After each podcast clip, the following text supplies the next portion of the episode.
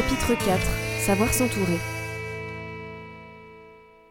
Tous les 15 jours, je publie un nouvel extrait de mon carnet de bord pour partager avec vous et avec le plus d'objectivité possible mon aventure avec Iggy.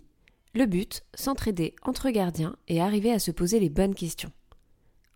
Aujourd'hui, nous parlerons des différents professionnels pour vous accompagner au quotidien avec votre cheval. Vous êtes-vous déjà posé la question du nombre de professionnels avec lesquels vous risquez d'interagir pour vous occuper de votre cheval? Ne serait-ce que la première année.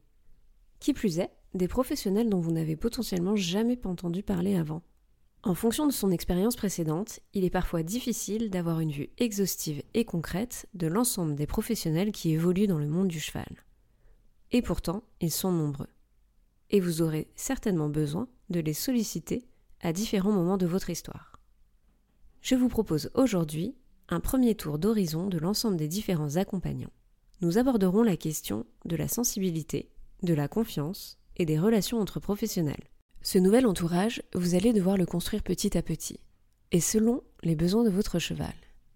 Il y a les plus connus, ceux à qui on pense tout de suite, comme le vétérinaire, le maréchal ferrant ou le coach. Mais ce n'est qu'un tout petit aperçu. Démarrons tout de suite par les professionnels liés à la santé et au bien-être. Votre vétérinaire devra être vos référents numéro 1. C'est le professionnel de santé qui aura une vision d'ensemble de votre cheval. C'est celui aussi qui pourra administrer des médicaments si besoin et réaliser des prises de sang ou des radios. Mais autour de lui, vous pourrez faire intervenir, selon les saisons et les situations différentes, des thérapies manuelles et des praticiens comme l'ostéopathe, le shiatsuki, le masseur, le kinésiologue, pour ne citer que. Tous ces profils pourront vous apporter une vraie complémentarité en fonction des troubles locomoteurs, des déséquilibres énergétiques ou émotionnels que vous pourrez rencontrer avec votre futur cheval. Ils pourront aussi être sollicités pour mettre en place un programme annuel préventif ou soulager votre futur cheval si celui-ci présente certaines maladies génétiques ou chroniques.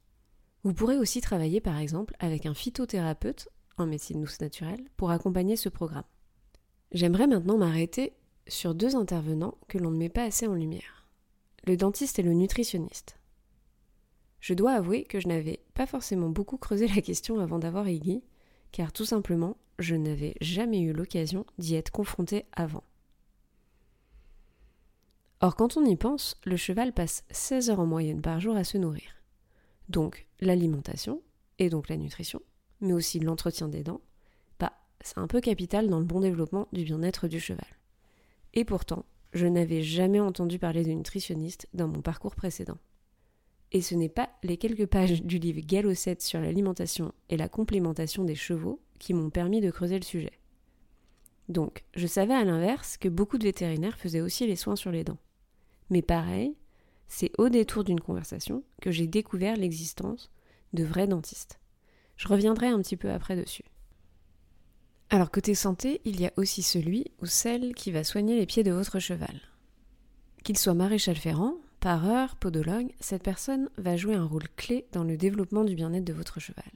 C'est probablement un des pros que vous verrez le plus souvent, car il intervient en moyenne toutes les 4 à 8 semaines, en fonction du mode de vie de votre cheval, de s'il est pieds nus ou pas, de s'il a des bons aplombs ou pas, des problèmes comme des fissures, des abcès, des saignes, et bien d'autres.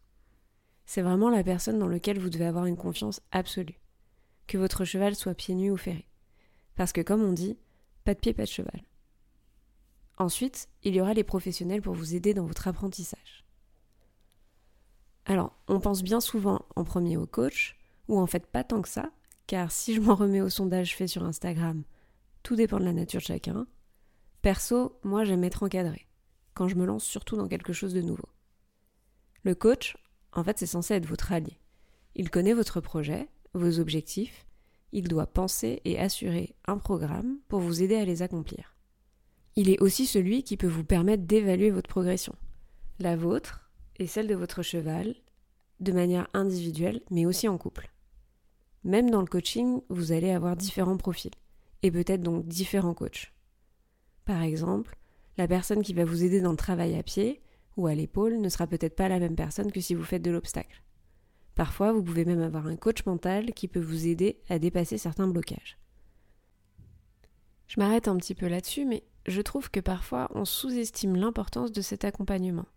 Et surtout avec l'expérience qui s'accumule, on se fait, ou on se sent plutôt suffisamment à l'aise pour évoluer seul. Ce qui est très bien en soi. Je ne dis pas le contraire.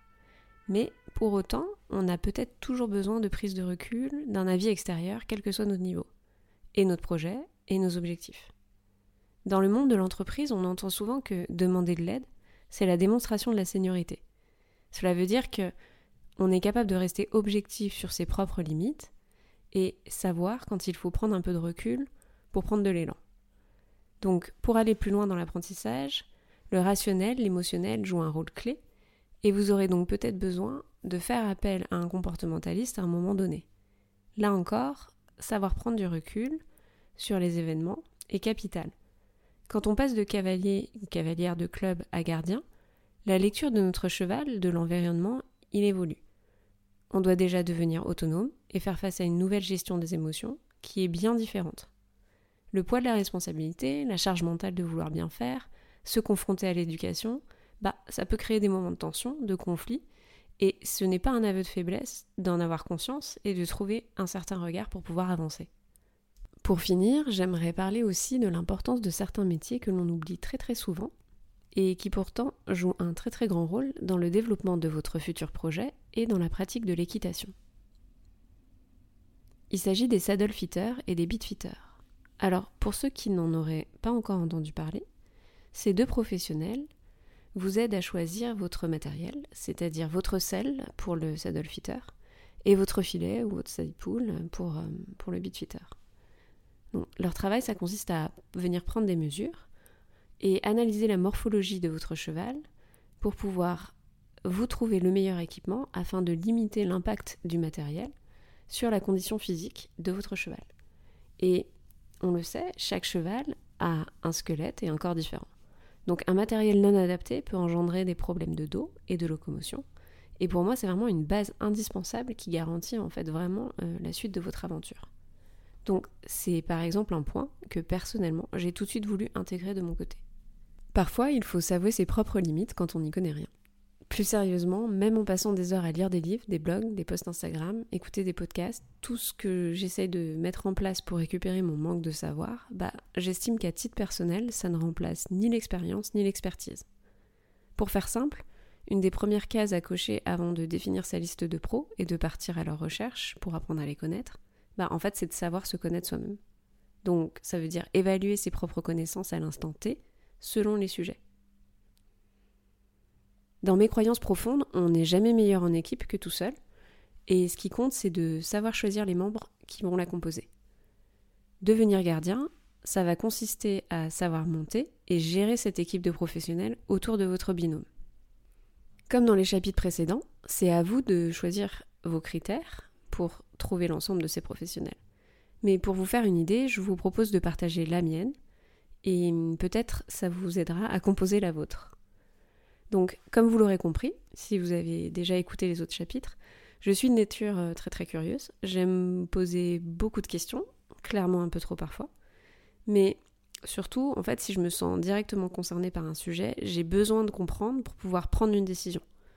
J'ai donc besoin aussi de me préparer mentalement à différents schémas possibles qui peuvent se jouer ou apparaître afin de me prendre la meilleure décision possible. Donc, principalement, je vais avoir besoin de m'entourer de personnes qui vont avoir cette envie de transmission. Et ça, c'est mon critère numéro un dans le choix de mes professionnels. Qu'ils soient experts sur un sujet, ça c'est un prérequis, mais qu'il aime en parler, qu'il aime prendre le temps d'éduquer ses clients, de partager avec eux, de bien faire comprendre les tenants et les aboutissants, ça, c'est pas systématique. Même dans le coaching, où la transmission est la base, parfois c'est pas toujours très fluide.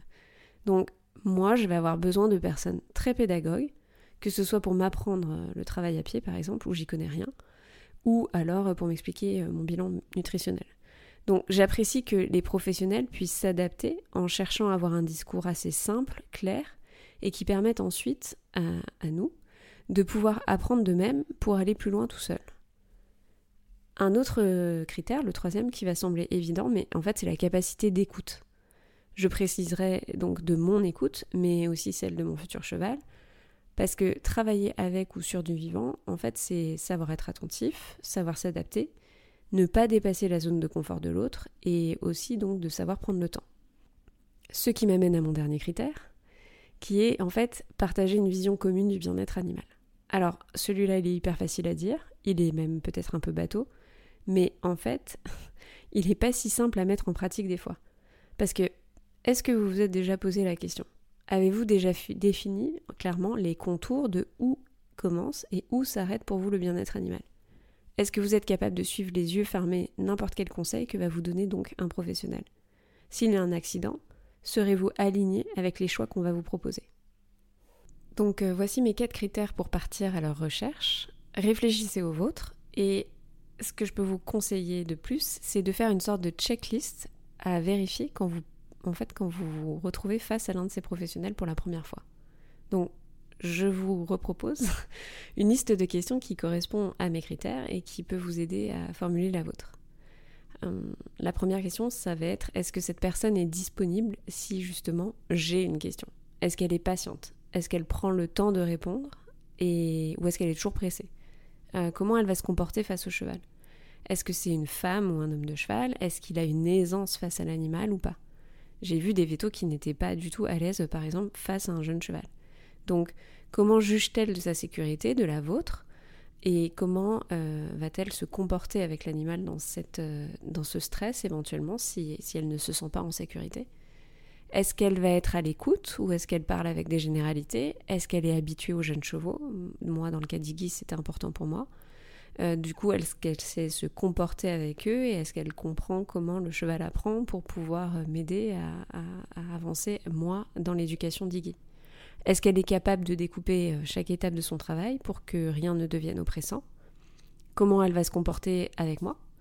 Est-ce qu'elle va me poser des questions, prendre le temps de m'expliquer ce qu'elle fait, de ce qui se passe dans sa séance? Et hum, est-ce qu'elle va chercher à m'apprendre, à me rendre en fait plus compétente en tant que gardien? Donc, on n'arrive clairement pas toujours à répondre ou à valider euh, tous ces critères sur une séance ou en amont. Mais c'est pourquoi vous pouvez commencer vos recherches, là également en parallèle, de la recherche de votre futur cheval. Notamment à commencer par le vétérinaire. Parce que peut-être que ce sera celui que vous allez consulter lors de la visite d'achat. Et pareil avec le coach, euh, peut-être que c'est celui qui va vous accompagner sur le terrain euh, pour vous aider à trouver votre cheval. Alors concrètement, comment partir à la recherche Comment les trouver, les tester Si on ne les connaît pas déjà bah, je vais revenir sur une partie du sondage Instagram. Je vous ai donc sollicité pour savoir comment vous trouviez vos pros, et beaucoup d'entre vous, en fait, marchent au bouche à oreille. Donc ça semble complètement logique à vue d'œil. On demande tous assez connaissances pour démarrer, mais c'est aussi assez pratique car du coup, en amont, vous allez pouvoir demander potentiellement à assister à une séance lors de sa venue pour un autre cheval, par exemple. Typiquement, donc là je reviens sur le cas du dentiste, quand j'ai découvert qu'il existait des dentistes, moi c'est ce qui s'est passé. Je l'ai vu travailler sur la jument d'une amie, j'ai vu qu'il prenait le temps de découper les phases, l'habituation au pas d'âne, euh, un geste sûr pour la râpe, avec des petites sessions, là encore pour pas aller trop vite, pour pas aller trop fort et euh, pour pas générer trop d'inconfort. Beaucoup d'explications aussi, expliquer euh, comment il s'y prenait, ce qui se passait dans la bouche du cheval, et ben moi, tout ça, c'est ce qui me plaît et c'est ce qui est le plus important. Du coup, ben, j'avais trouvé mon dentiste. Je voudrais aussi reparler du rôle de Facebook ou d'Instagram, en tout cas des réseaux sociaux, car c'est une possibilité que vous n'avez pas beaucoup remonté dans le sondage, et pourtant je trouve à titre personnel que c'est un fabuleux outil pour en savoir plus sur la vision du bien-être, les méthodes de travail, la démarche, ou euh, la manière d'expliquer euh, le travail et de la transmettre. Donc, c'est aussi une possibilité d'entamer la discussion avec ces professionnels et de voir si on se sent déjà à l'aise ou pas dans nos échanges que l'on peut avoir, même si euh, ils ne sont euh, que virtuels. Et finalement, bah, je commence à rencontrer plus de pros aujourd'hui de cette manière, euh, plus que via le bouche à oreille classique au club ou à la pension. Et j'ai pu aussi commencer à tester quelques-uns de ces professionnels et tout de suite, j'ai remarqué que la confiance s'installait beaucoup plus vite. Je voudrais finir ce court chapitre sur une réflexion personnelle qui m'apparaît de façon de plus en plus évidente. Comme je le mentionnais au tout début de l'épisode, devenir gardien, ça consiste à savoir monter et gérer cette équipe de professionnels autour de votre binôme, aussi. Et c'est une de vos nombreuses responsabilités qui ne va pas toujours être facilitée, car parfois, dans, certaines situations, vous allez devoir mettre en face certains professionnels qui ne se connaissent pas et qui n'ont peut-être pas tout à fait les mêmes synergies ou la même vision des choses. Le problème, c'est que quand ça arrive, pour nous, gardiens, bah, ça devient vite la confusion et on se retrouve un peu perdu. Clairement, euh, que qui croire, que quoi faire. Donc, j'ai découvert qu'il existait de plus en plus de professionnels qui se regroupent, qui travaillent ensemble main dans la main. Ça semble évident, mais suffisamment peut-être pas pour que je le mentionne. Et je ne pense pas qu'il s'agisse uniquement de copinage. S'ils le font, c'est qu'ils sont vraiment animés par cette vision commune qui euh, vise à respecter l'intégrité et le bien-être du cheval dans son ensemble. Je tiens à préciser que cet épisode euh, n'est pas sponsorisé, mais je voudrais donc vous donner l'exemple du collectif Bouillon de Poney qui est dans ma région. On y trouve euh, une ostéopathe, une chasuki, une saddlefitter, enseignant comportementaliste, et elles se sont réunies afin de pouvoir dialoguer ensemble et de travailler avec une vision complémentaire. J'ai pu commencer euh, à collaborer avec certaines d'entre elles, et c'est du coup hyper agréable et confortable de voir qu'elle s'écoute pour vous aider à avancer dans le bon sens, sans prise de position contraire. Je vous mettrai le lien de Bouillon de Poney en description de l'épisode, euh, parce qu'il y a aussi toute une partie blog très intéressante avec des réflexions croisées justement entre ces professionnels. Et finalement, c'est un peu ça que l'on recherche quand on est gardien. C'est pouvoir se sentir en confiance, quel que soit l'intervenant, ne pas avoir l'impression d'être un numéro, voir la lumière au bout de certains tunnels quand on est dans des phases compliquées, et il y en a, savoir apprendre aussi à se réjouir quand tout va bien. Donc, savoir s'entourer pour grandir, s'enrichir et partager aussi cette super aventure avec ceux qui nous aident à, faire en sorte que tout se passe pour le mieux. J'espère que ce nouvel épisode vous a plu et que vous y aurez découvert ou appris euh, certains métiers. Si vous êtes un professionnel de la filière équine, j'espère euh, vous avoir mis le sourire. Je m'excuse euh, car je sais qu'il y a eu des petits bugs pendant l'enregistrement que vous avez entendu les pompiers passer par exemple, et peut-être l'horloge aussi de l'église sonner. Si vous avez aimé le journal d'Iggy chapitre 4, n'hésitez pas à venir me le dire sur mon compte Instagram, at Journal. Je serai ravie d'échanger avec vous. Vous pourrez aussi euh, participer donc aux sondages pré-épisode qui ont lieu un lundi sur deux.